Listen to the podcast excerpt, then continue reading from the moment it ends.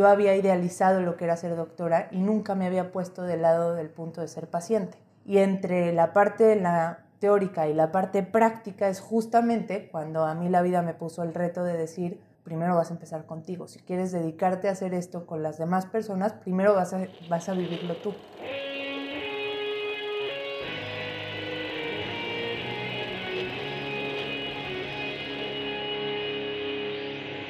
Bienvenidos a Volver al Futuro Podcast, donde platicamos con las mentes que nos impulsan a crear el nuevo paradigma de salud y bienestar,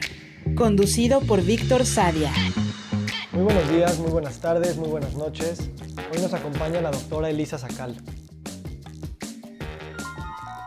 La doctora Elisa Sacal es médico con especialidades en medicina funcional, homeopatía y consultoría de sueño. Es fundadora del Family Sleep Institute para América Latina y de Mommy Help. Es speaker, consultora y miembro fundador de la Asociación Mexicana de Medicina de Estilo de Vida. Elisa, gracias por estar aquí. Gracias por la invitación. Me he pensado mucho eh, y debo decir que nos conocemos pues muy cercanamente, por no decir íntimamente, desde hace 20 años. Y creo que nunca hemos hablado de esto. O sea, cuando estabas tú decidiendo estudiar medicina y yo no sabía qué hacer con mi vida tampoco, ¿cómo fue para ti ese proceso de ir decidiendo que primero querías hacer área 2 en la prepa y luego dijiste, pues sí, sí me voy a meter a medicina? Fíjate que creo que desde siempre tuve cierta vocación o cierta inclinación por ayudar a las personas como en el aspecto médico. Sí era algo que me gustaba, que me llamaba la atención, más combinado con una idea de hacer algo que realmente me genere mucho reto en la parte académica y creo que tenía una parte buena de mí que, que sí se le daba, más que mi papá siempre me decía que yo iba a ser ginecóloga desde muy chiquita, no sé por qué, como que le parecía fascinante esta idea de traer vida eh, al mundo y yo siempre le decía que no, que para nada. Y la verdad es que sí es un área de la medicina que me encanta, a la cual me hubiera encantado dedicarme, pero no, no quedaba mucho con el estilo de vida que yo quería llevar. Pero creo que eso sembró inicialmente la idea de dedicarme a un área relacionada con la salud y poco a poco fue creciendo en mí esta idea y cuando ya se te mete empiezas a voltear a ver para todos lados señales porque ya tienes esa percepción en tu cabeza. Y creo que desde que ya me empecé a formar como paramédico al principio me gustaba esa adrenalina de la incertidumbre, no saber qué le va a pasar a una persona y que tú puedas llegar a hacer algo que incline esa, digamos, dirección en favor a la salud porque tú interveniste de alguna manera. Entonces, eso me empezó a obsesionar un poco hasta el grado en querer estudiar todo lo relacionado con el cuerpo humano y ver qué tipo de intervenciones podías hacer para cambiar el curso de las cosas. Nosotros que íbamos en la misma prepa, obviamente siempre era pues mucho desmadre y, y no estábamos como muy aplicados en estudiar. Definitivamente nos interesaba lo que estudiábamos, pero era como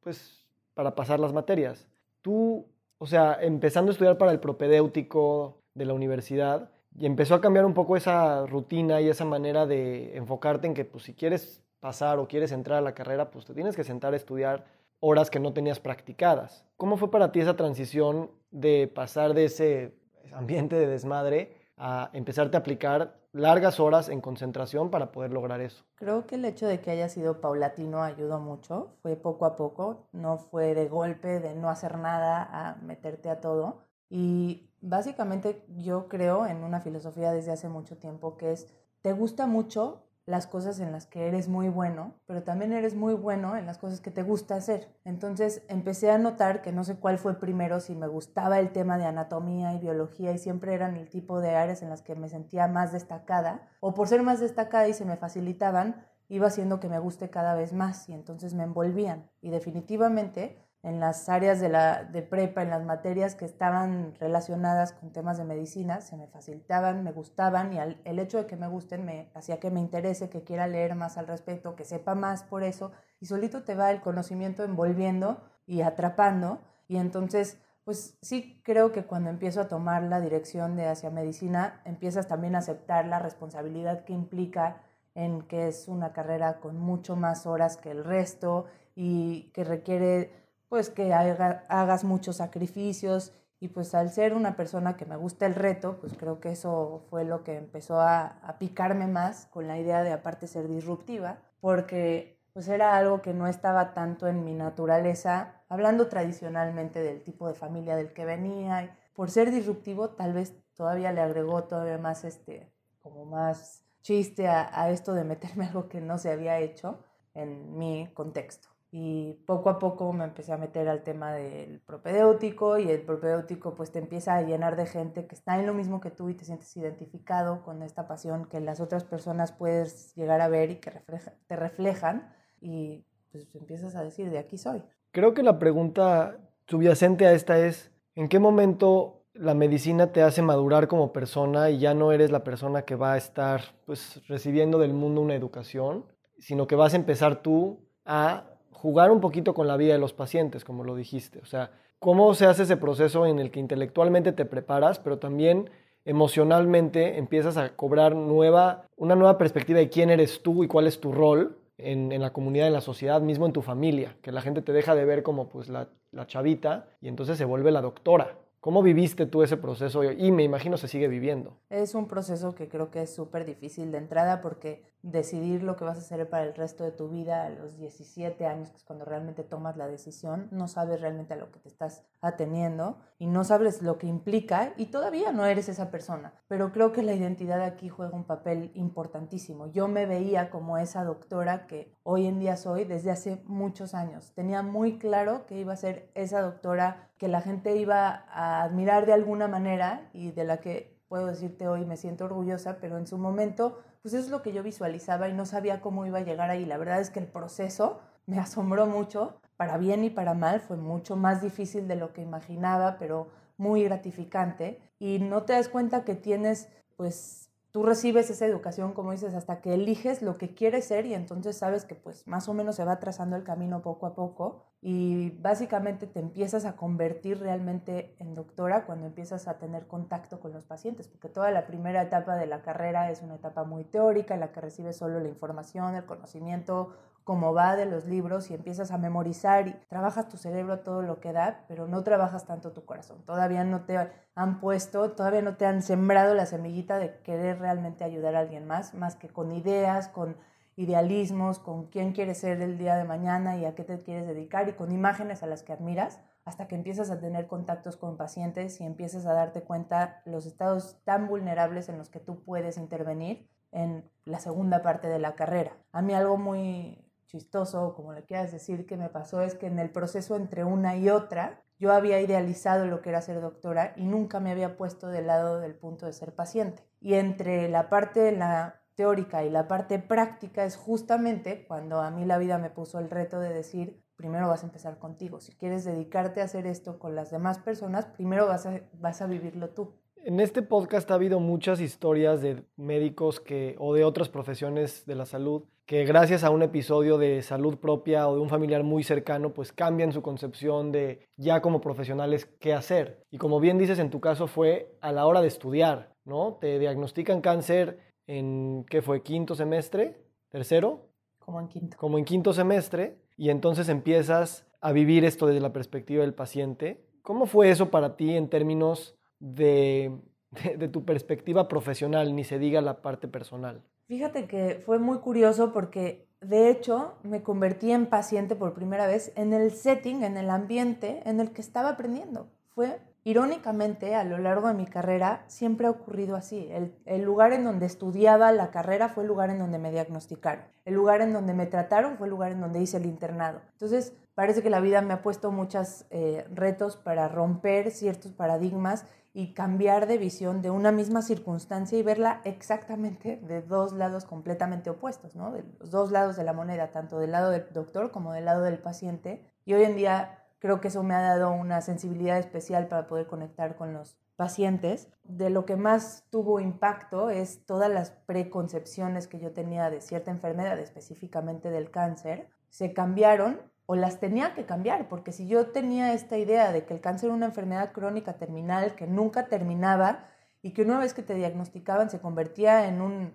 de alguna manera, en un, destino que tenías que seguir, sí era algo que creía, tal cual. De hecho, quería ser oncóloga. cómo iba a ser oncóloga con esa perspectiva, ¿no? Cómo iba a tratar pacientes desde mi creencia de que todos los pacientes con cáncer tenían eternamente células cancerígenas dentro de ellos y en algún momento se iban a morir de eso. Y cuando me convertí en paciente dije, esta filosofía no me va a funcionar porque entonces me estoy condenando. Y preferí, elegí escoger otro tipo de, de, historias y contármelo diferente. Y creo que me di cuenta de que esto pasó cuando justamente estaba escuchando una de tus clases del curso de pensamiento crítico, cuando hablas de que la historia que se cuenta el médico sobre la enfermedad es sumamente importante. Si bien no creo que todos los médicos tienen que pasar por una enfermedad para cambiar esa concepción, al menos en mi caso fue un punto de inflexión importantísimo porque gracias a eso pude concebir otra posibilidad dentro de la, medicina, porque si no hubiera ido directamente a, a, a, la medicina estandarizada que probablemente no iba a tener mucho futuro en una enfermedad crónica como la que yo padecí. Este es un tema muy profundo y quisiera que me dijeras cuál es esa medicina estandarizada o cuáles son esas características de la medicina estandarizada que habla sobre el cáncer, que obviamente a ti no te funcionaban como paciente y que ahorita pensarías que si rediseñarías un programa educativo para estudiantes dirías, desde ahí tendríamos que cambiar estas concepciones, al menos del cáncer o de cualquier otra enfermedad, para utilizar las herramientas tan valiosas que sí se tienen, pero también para abrir otras posibilidades que tú fuiste encontrando como paciente también. Fíjate que yo cuando primero empecé a aprender sobre el cáncer y sus pronósticos y su fisiopatología y todo, tal vez fue hace 17 años, en donde empezando a hablar en el propedéutico, en el curso de genética, nos decían que había ciertas mutaciones y entonces te hablaban de las células cancerígenas y de, los, de toda la, formación del cáncer. Y básicamente no te daban mucho pie a un destino distinto a que las células cancerígenas siempre iban a estar así. O a lo mejor no lo dijo así el, el, maestro que me lo enseñó, pero al menos yo lo recibí de esa manera, en tanto a que el cáncer nunca se quita, que es un concepto en el que una vez que te da, pues básicamente tienes que ir apagando fuegos conforme se van presentando, pero que siempre habrá ahí células. Y no sé si era porque lo aprendí hace muchos años en donde todavía no había tanta conciencia de la epigenética, o yo ya llegué con ese filtro, pero definitivamente creo que a lo largo de estos años ha cambiado la concepción de la medicina y yo me he abierto los ojos a otras posibilidades en donde sabemos que ya la genética puede ser modificada, tenemos muchos estudios que demuestran que no necesariamente el gen se tiene que expresar, una vez que se expresa no se va a apagar nunca. Y pues me he dedicado más a estudiar sobre la información que le damos a los genes, más allá de los genes en sí, porque los genes no tienen mucha forma de manipularse, o bueno, no es mi área de interés, pero la información que le da sigue. Entonces, creo que hoy en día la medicina está mucho más desarrollada hacia ver cómo modificamos esos patrones de comportamiento para modificar la expresión genética. Entonces, tú en tu viaje como paciente, ¿se abren esas posibilidades? Después de varios años de estar con la enfermedad, pues de alguna manera sales de ella rejuvenecida y también con una nueva perspectiva de lo que te espera a ti como profesional. Sales a no hacer un track tradicional de una especialidad y haces homeopatía y empiezas a hacer medicina funcional y empiezas a hacer medicina integral, medicina estilo de vida. ¿Cómo te ven hoy tus excompañeros que son también gente de, de mi generación? ¿Cómo crees que ellos te ven a ti hoy? O en ese momento que tú saliste del cáncer o estabas en cáncer, ¿cómo ellos te percibieron que cambiaron tu perspectiva, esa enfermedad, de lo que a lo mejor ellos se quedaron pensando que, bueno, ellos se quedaron en la misma línea, por así decirlo? Mira, antes que nada, creo que tienen que romper el juicio que les fue sembrado en, en, su cabeza de que la posibilidad que aprendieron es la única posibilidad porque no conocen otras. Y ha sido difícil encontrarme con gente que a lo mejor no tiene la apertura para conocer que hay otros caminos y que no porque tú no los conozcas o porque a ti no te los han probado,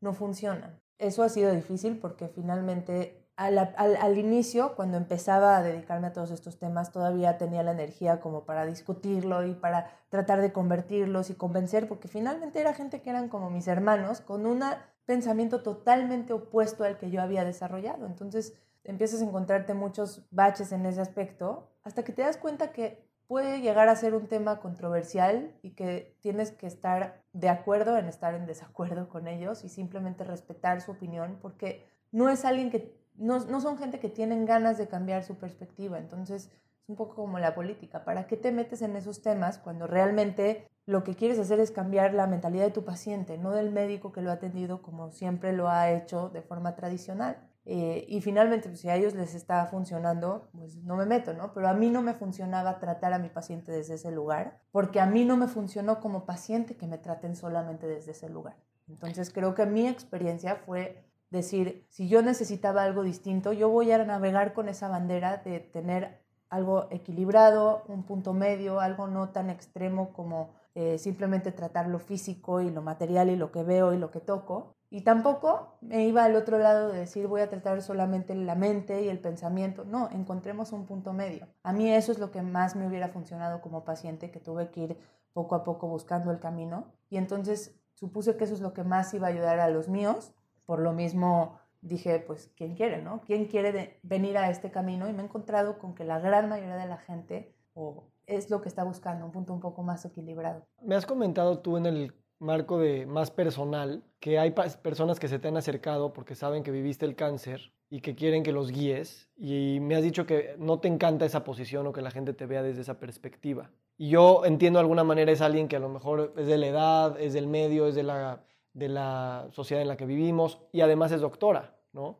Me, me, gustaría saber qué te incomoda de eso y cómo con esta perspectiva que dices que quieres integrar y no irte en ningún extremo, podrías o no ayudar a esas personas como pacientes que, que podrían pedir tu ayuda. Fíjate que cuando tienes el switch de ser médico es muy difícil cambiar el switch a el tema personal porque estudias seis o siete años continuos recibiendo la idea de que eres el médico y de que no estás de alguna forma del lado lado a lado con el paciente si no estás de alguna forma arriba de él. Y entonces es tu recomendación con la de él, no tú escuchando. O sea, escuchas obviamente toda la información, pero no es una vía de dos lados, no es bidireccional, es unidireccional, tú dando la recomendación para lo que él necesita. No quiero hacerlo sonar como cruel o rudo, simplemente así es como aprende, ¿no? Él te da la información para que tú des el diagnóstico, él te da retroalimentación para ver si cambias el tratamiento y así es. Y tú no captas la información de regreso. Entonces, para mí es difícil o ha sido muy difícil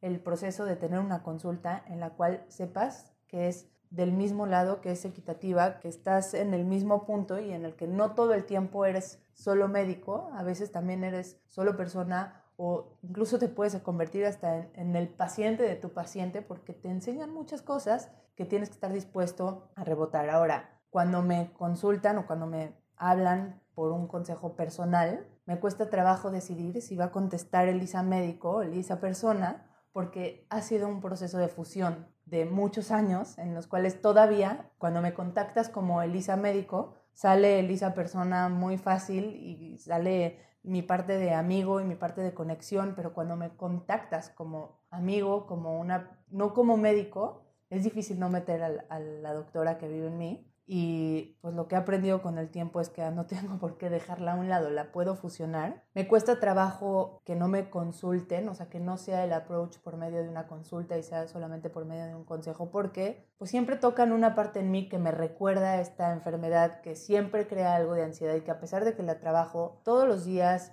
y he tenido muchos recursos emocionales y mentales como tratarla, creo que una vez que una persona tiene cáncer se prende una alerta que es difícil apagar por siempre, en la cual te espejean, te recuerdan los momentos en los que viviste, te recuerdan que pues a veces el diagnóstico de un médico hace que tengas tu vida se vaya de en un camino o en el camino opuesto y entonces cuando te cuentan lo que están viviendo pues lo recuerdas y, y detona en ti, en tu centro eh, reptiliano, pues esa ansiedad que después tengo que trabajar. Entonces, eh, no la tengo automatizada todavía en el, aspecto en el que si me cuentas que te acaba de dar cáncer, probablemente va a detonar algo en mí que voy a tener que trabajar posteriormente. Pero por mala suerte o como le digas, todavía no se hace un hábito el poderlo trabajar inmediatamente y entonces a veces el efecto acumulativo es duro. También podrías decir que hay un grado de de que estás empezando a cargar el sufrimiento de alguien más, la incertidumbre de alguien más. Y como amigo tal vez se te hace más fácil el poder acompañarlo porque no tienes que tener las respuestas, pero como médico te gustaría controlar y te gustaría quitarle el sufrimiento cuando sabes que hay tantas incertidumbres y tantas cosas que la verdad no sabemos. Claro, lo que tengo que hacer básicamente cuando me están pidiendo mi consejo como amiga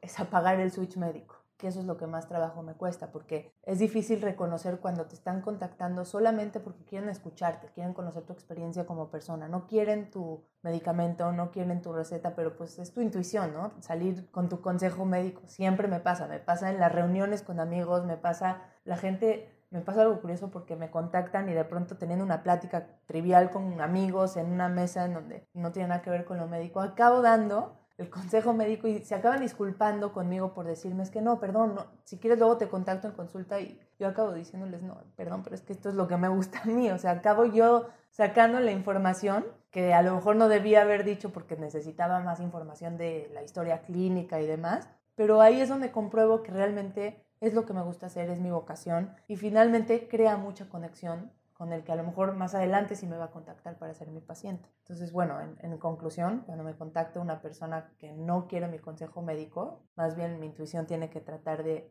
apagar la parte profesional. Cambiando un poquito de tema, tú conoces bien mi podcast y estuviste cerca de su concepción y pues hoy ya llevamos más de 30 capítulos. Me gustaría que en el contexto de lo que sabes que estamos tratando de hacer en Volver al Futuro, de pues, reinventar los paradigmas, al menos en temas de cómo los profesionales de la salud ven y se conciben a sí mismos y por lo tanto conciben la ciencia médica y su práctica, ¿cuál es el Volver al Futuro para ti? ¿Cuáles son los principales puntos que estás atendiendo ahorita en tu educación, en tu práctica profesional y personal para generar una, digamos, por así decirlo, una nueva generación de una conciencia distinta a la que hemos aprendido, no porque la que hemos aprendido es mala, pero más integradora y también un poco más actualizada a los nuevos problemas de salud, de enfermedades crónicas, de enfermedades multicausales, de mucha ansiedad y depresión generalizada, etc. Fíjate que lejos de pensar en sistemas que benefician a la salud y concentrarme en todos los proyectos que se podrían hacer a nivel ciudad, país, internacionales, a mí me gustaría mucho que se empiece a crear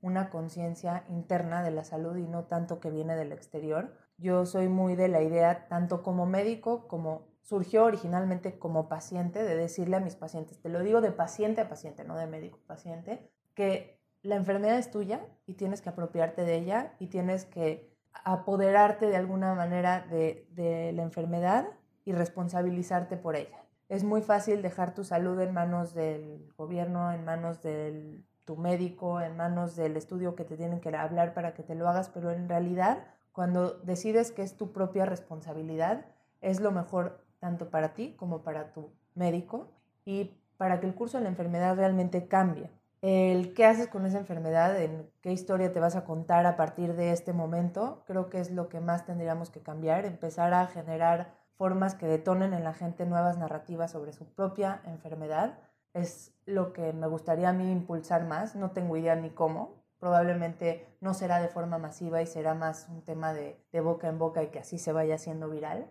Pero el hecho de que el paciente tome su salud en sus manos y diga, a partir de hoy yo me encargo de curarme y si tengo que a veces contactar al médico, tengo que entender que no siempre es el médico quien me dará la respuesta, que el área, en el área de la salud hay muchos profesionales que pueden ayudarme y tengo que identificar cuál me va a ayudar en, en qué momento. Y saber que habrá, yo por ejemplo, en su momento, cuando tuve cáncer y tuve que tratarme con un trasplante de médula ósea, no lo dudé, no, no fui a buscar terapias alternativas. Para mí era muy claro que tenía que ir a hacer mi tratamiento pero cuando terminé también fue muy claro que había terminado el proceso médico físico y que tenía que empezar el trabajo espiritual y emocional. Y entonces el problema con muchos pacientes es que creen que el médico es quien los va a orientar hacia, hacia eso y no, son ellos mismos, con su lectura, con su información, con su búsqueda de estas herramientas para ir conectando con los diferentes profesionales. Yo por suerte acabé llegando con una terapeuta que me dio muy buenas herramientas,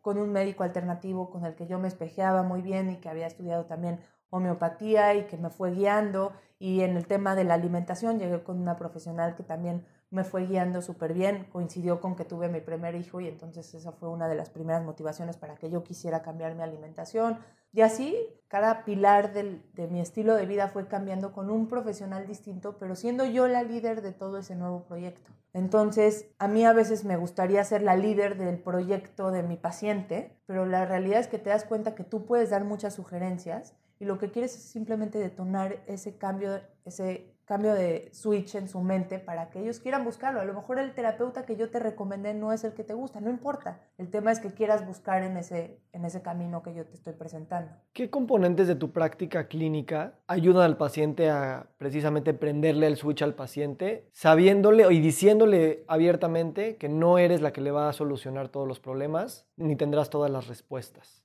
Creo que lo que más me ha funcionado es el cambio de expectativas. Eh, me he encontrado últimamente con muchos pacientes con una de dos o con expectativas muy altas, muy elevadas, muy difíciles de alcanzar porque en su propia vida han tenido momentos muy altos. Por ejemplo, poniendo un ejemplo eh, burdo, algún paciente que alguna vez corrió un maratón en cierto tiempo específico y entonces después retomar el ejercicio le costó mucho trabajo porque si no era ese nivel maratón en velocidad que él quería, no hacía nada. O el otro paciente que de plano estaba pasmado porque no podía empezar, porque no sabía ni por dónde y que le faltaba cualquier tipo de motivación. Entonces lo que me ha ayudado mucho es cambiar las expectativas, ajustarlas a un nivel en el cual sean alcanzables fácilmente. Ni muy altas, ni muy bajitas, pero en general una expectativa que se pueda lograr, con la cual se sientan satisfechos rápido, para que de ahí me agarre para subirle la expectativa un nivel más y cuando se sientan satisfechos porque lo lograron, subirle de nuevo la expectativa y subirla y subirla y subirla. Y también yo ser capaz de entender que llega un punto en el que a lo mejor yo ya no puedo cumplir sus expectativas porque ya las barritas que fui subiendo me toparon y a lo mejor hay un experto más profesional que yo en ese tema te puede ayudar a ajustar tus expectativas. El punto es, eh, a mí me gusta anclar al paciente para que pueda de ahí seguir construyendo en el camino en el que él va y al mismo tiempo hacerlo sentir satisfechos con lo que han logrado. Me es muy difícil, pero cada vez me experimento un poco, agarro más experiencia en que cuando el paciente me, me cuenta cómo le ha ido y mi primera pregunta es cómo te has sentido, qué cambios has notado y pues automáticamente sienten que se tiene que concentrar en las cosas malas, en lo que no funciona, para que yo me pueda concentrar en ajustar eso. Pero antes me voy a la raíz y le digo, espera, entiendo perfectamente cuál es el camino que tenemos que tomar para mejorar, pero notemos todo el otro 80% que sí mejoró o a lo mejor ese 10% y amplifiquémoslo, observemos qué funcionó en ese camino para poder construir más sobre eso. Y bueno, creo que eso hace que el, que el paciente de alguna forma se sienta motivado y quiera cambiar. También ajusto las expectativas en cuanto a tiempo, siempre les explico, si es algo crónico que lleva años formándose, pues tienes que entender que toma su tiempo llegar a un estado de salud, que no es algo automático y que probablemente si se creó en mucho tiempo tomará algún tiempo en mejorarlo y tratar de quitar de la mente esta idea de inmediatez a la igual todo el mundo está acostumbrado y enseñarle al paciente a padecer su enfermedad, a realmente vivirla, sufrirla y entender que tiene un ciclo natural esa historia de la enfermedad y que si bien podemos acortarlo, no puedo evitarlo todas las veces. ¿Cuánto crees que en, los siguientes años, eh, tú decías que se, se, educa al médico como si estuviera arriba de los pacientes y también hablaste del ELISA médico y, y de la ELISA amigo, ¿Cómo crees que precisamente esa jerarquía en los siguientes años se tiene que igual, se tiene que poner igual en el mismo nivel? El médico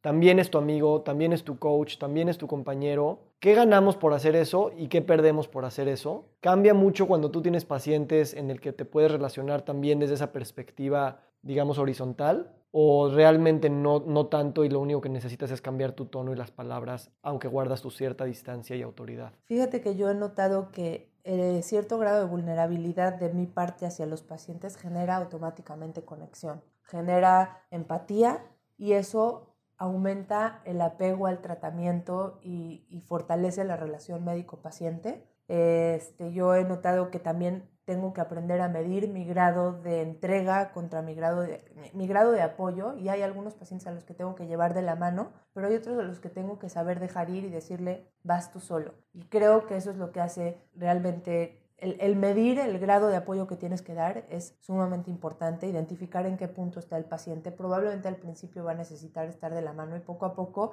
él solito te va a ir diciendo, ya hice estos cambios, a ver qué más necesito. Y te va a ir dando el ritmo en el cual quiere hacer los cambios, porque para llegar realmente, pues, yo no quiero lograr cambios en mi paciente, quiero lograr transformaciones. Y eso se da cuando ellos solitos toman el plan por sí mismos y deciden que se van a apropiar de él. ¿Qué consejos tú les das a los pacientes que no estás tomando tú o te gustaría tomar más tú para ti?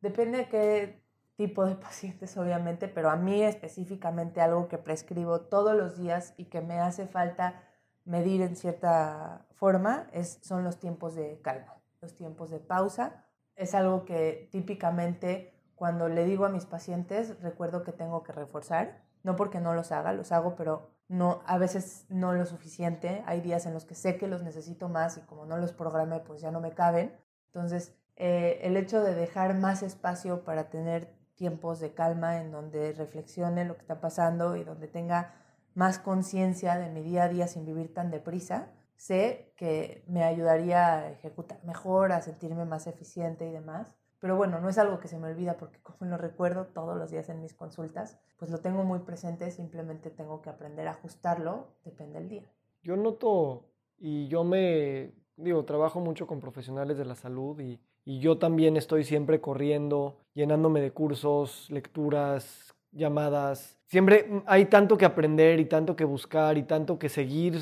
descubriendo que a veces me pongo a pensar si no hay un tema de, de sentir que ya como estoy no soy suficiente, ¿no? Ahora, no lo quiero llevar al lado muy filosófico existencial, pero como profesionales de la salud a veces noto eso, como que también al no poder tener todas las respuestas, pero al ser exigido social y culturalmente de que las tienes que tener, pues es como que no paramos de estar ocupados porque sí hay muchos problemas que resolver, muchos pacientes que ayudar, muchas cosas que aprender. Y por eso también le, tememos al, a la quietud y al momento de reflexión, porque uno, no, no estamos acostumbrados, definitivamente, y pues como es diferente se siente raro y mejor lo lleno de algo más. Pero también hay ese lado de no confiar en que ya estoy suficiente para el momento en el que estoy preparado para ver a mi paciente o para vivir mi vida. ¿Eso resuena contigo? Fíjate que específicamente hablando del tiempo de quietud y de la prisa con la que vivo, para mí es a veces un hábito mental que tengo que romper, que identifico que viene un poco de la mano con que llegó un momento en mi vida en que sí se me acababa el tiempo, ¿sabes? Se me acababa la vida por delante y yo en mucho más de una vez, te puedo decir que cada que me hacían un, un PET, una tomografía, una resonancia, me sentaba enfrente del doctor con el intestino en la mano, por decirte así, y con una fragilidad en donde te dicen, ¿se te quitó o no se te quitó el cáncer? Y creo que eso sembró en mí una prisa por acabarme el mundo, por decir, el tiempo que tengas, hazlo eficiente. Lo cual me ha llevado al otro extremo, voy a confesar aquí entre, entre nos y con toda la gente que nos va a escuchar, pero a veces se me escapa de las manos por decir, cada segundo que tengo, lo tengo que hacer.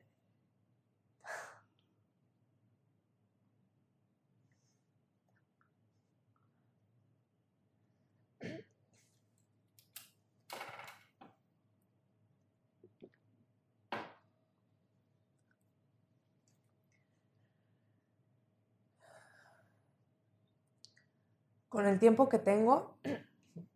tengo que decidir qué voy a hacer con él y básicamente es una decisión de segundos en la cual tienes que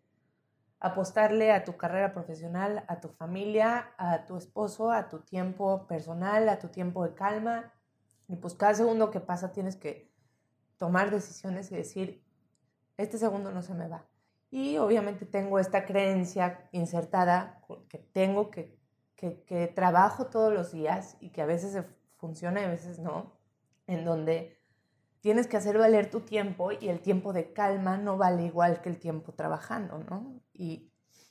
obviamente es algo que, que se tiene que, que, cambiar, pero creo que muchos de mis pacientes lo toman así. Hoy, hoy tenía una consulta en donde le decía a mi paciente, si nosotros nos sentáramos y platicáramos con nuestros abuelos que tienen un tiempo de quietud que a mí, que yo envidio, ¿no? Se sientan dos horas viendo a la nada sin hacer absolutamente nada y yo digo,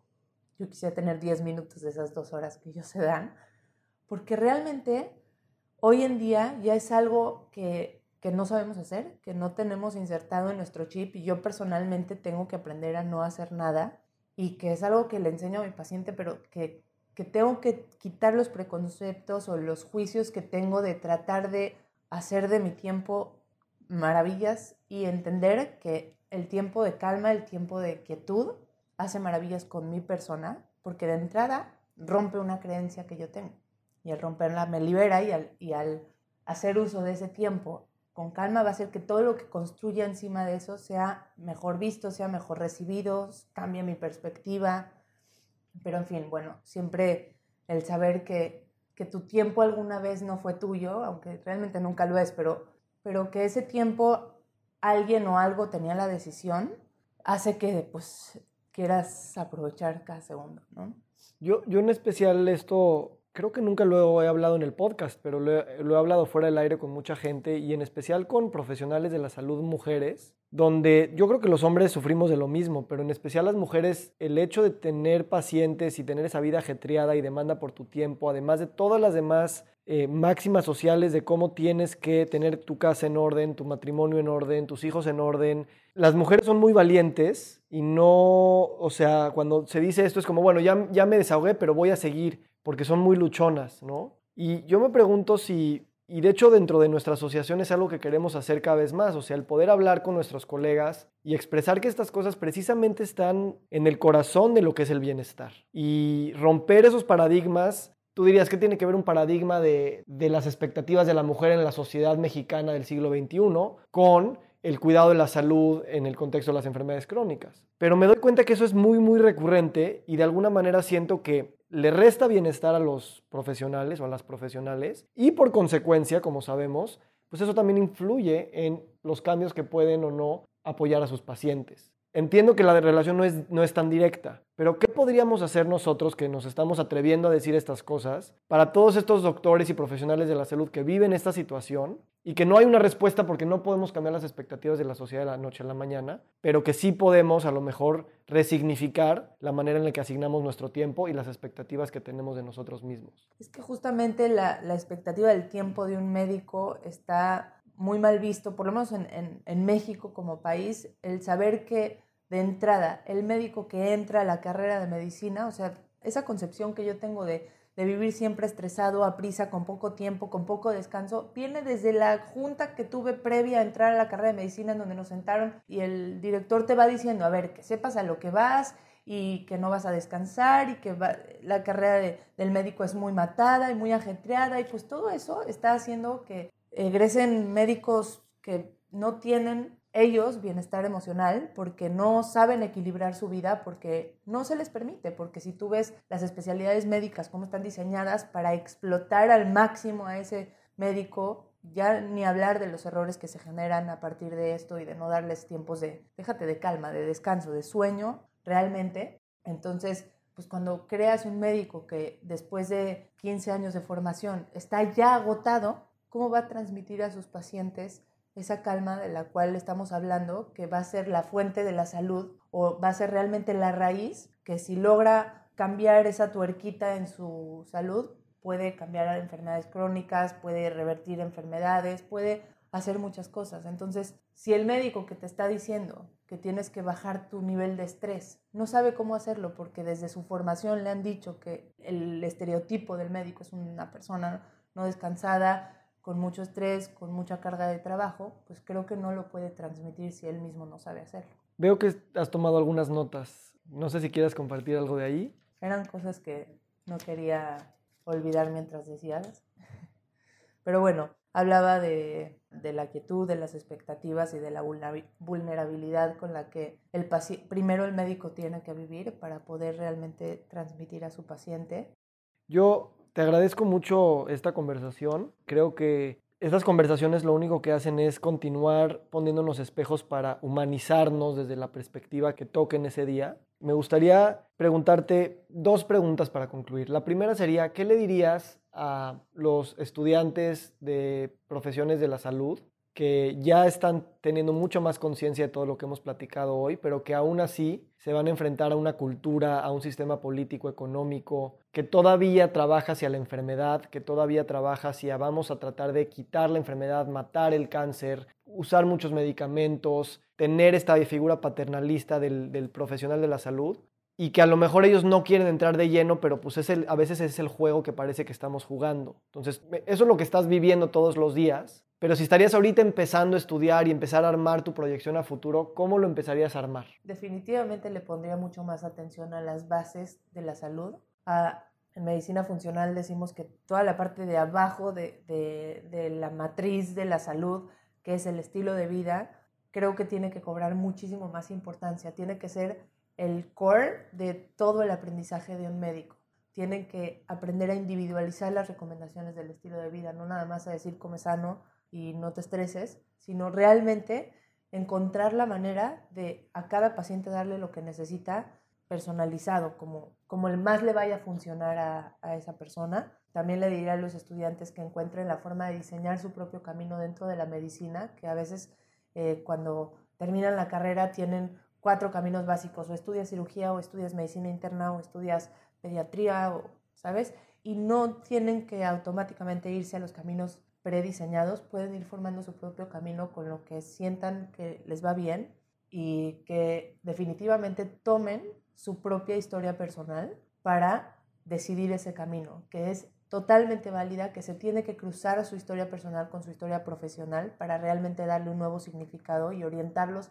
hacia una medicina más abierta, que si siempre dejamos la parte personal de lado, no vamos a poder crecer ese profesionista, ese médico que se está enfrentando a una persona igual que, igual que él y que el cruzarla va a ser una conexión mucho más fuerte con ese paciente y automáticamente va a dar un mejor resultado en su curso, en su tratamiento. ¿Cómo te ves a ti en cinco años? ¿Qué, qué, qué visión tienes de Liz en cinco años? En diferentes etapas de mi vida me han hecho esta pregunta y la verdad es que la constante siempre es viendo pacientes, haciendo consulta uno a uno. Eh, me gusta mucho el trato íntimo con una persona, el poder intervenir en el curso de su tratamiento, ayudarlo, guiarlo de cierta manera, pero me gusta mucho hablar de estos temas en un público más grande, en donde puedo llegar a tener un impacto más masivo hablar del empoderamiento que tiene que tener el paciente en su salud, de la importancia que cobra su papel en, sin, sin ser soberbia, pero el decirles no se victimicen ante su enfermedad. Y creo que el haber sido paciente me da ese poder de poder decirles, no te victimices, no lo digo como médico, lo digo como paciente. De alguna forma, agarra esa enfermedad, la tuya, resignifícala y si quieres que sea tu nueva narrativa, que la sea para tu crecimiento y no nada más para tu queja. Y si yo puedo difundir este mensaje en diferentes medios, de diferentes formas, creo que eso me dejaría muy satisfecho. Gracias por esta conversación. Me remonto a hace, no sé, 18 años que empezábamos este, este momento. Yo me acuerdo, te veía estudiar hasta largas horas de la noche y yo tal vez, no sé, estaba viendo películas. Me da risa que estemos ahorita sentados aquí hablando de estos temas y, y pues continuando ese viaje de descubrimiento y lleno de curiosidad. Por último, nada más quisiera recordar una anécdota en la que gran parte de mi decisión de estudiar medicina tuvo que ver con la lectura de un libro que se llama El médico, el cual tú me recomendaste y lo leí en uno de los viajes que más trascendencia tuvieron en mi vida, en donde yo ya sabía que tenía esa vocación médica, ya había hecho el propedéutico, ya había tomado la decisión, pero por alguna razón a los 18 años antes de meterme a la carrera estuve cerca de estudiar mercadotecnia con tal de no estudiar medicina porque me abrumaba la, el estereotipo ese que me habían platicado y gracias a que leí ese libro, de alguna manera me inclinó más hacia tomar la decisión de si hacerlo. Sabes que en ese libro hay una escena que me marcó muchísimo y ahorita que estamos haciendo todo lo de estilo de vida, es muy, muy pertinente, ¿no? Hay un paciente que, que llega al hospital de Avicena y pues lo operan, le hacen todo, no sé qué, y despierta todo perfecto el paciente, pero no come, no come, no come. Y no saben qué hacer, entonces traen a Avicena, que es este doctor tan famoso oriental, como del siglo XII, yo creo. Y entonces se pone a platicar con el paciente y le dice, oye, pues ¿de dónde vienes? Eh, porque era un extranjero. Entonces le, le, empieza a platicar, pues vengo de tal lugar. Y total, este cuate le dice, no, lo que pasa con este cuate es que pues, la comida que le estamos dando, pues no le entra. Este cuate viene de China y ahí comen arroz, denle arroz. Y ya está. ¿no? Claro, la importancia de individualizar el estilo de vida de una persona. Sí, y en salud, pues eso es lo que estamos haciendo. O sea, el entender que los determinantes de la salud son muchos y tenemos que ver todos si queremos estar en este viaje. Bueno, Muchísimas gracias, que estés muy bien. Nos encantaría recibir tu retroalimentación de estos podcasts para continuar generando contenidos que te sean útiles e interesantes. Si puedes, déjanos un comentario en la página web victorsaadia.com.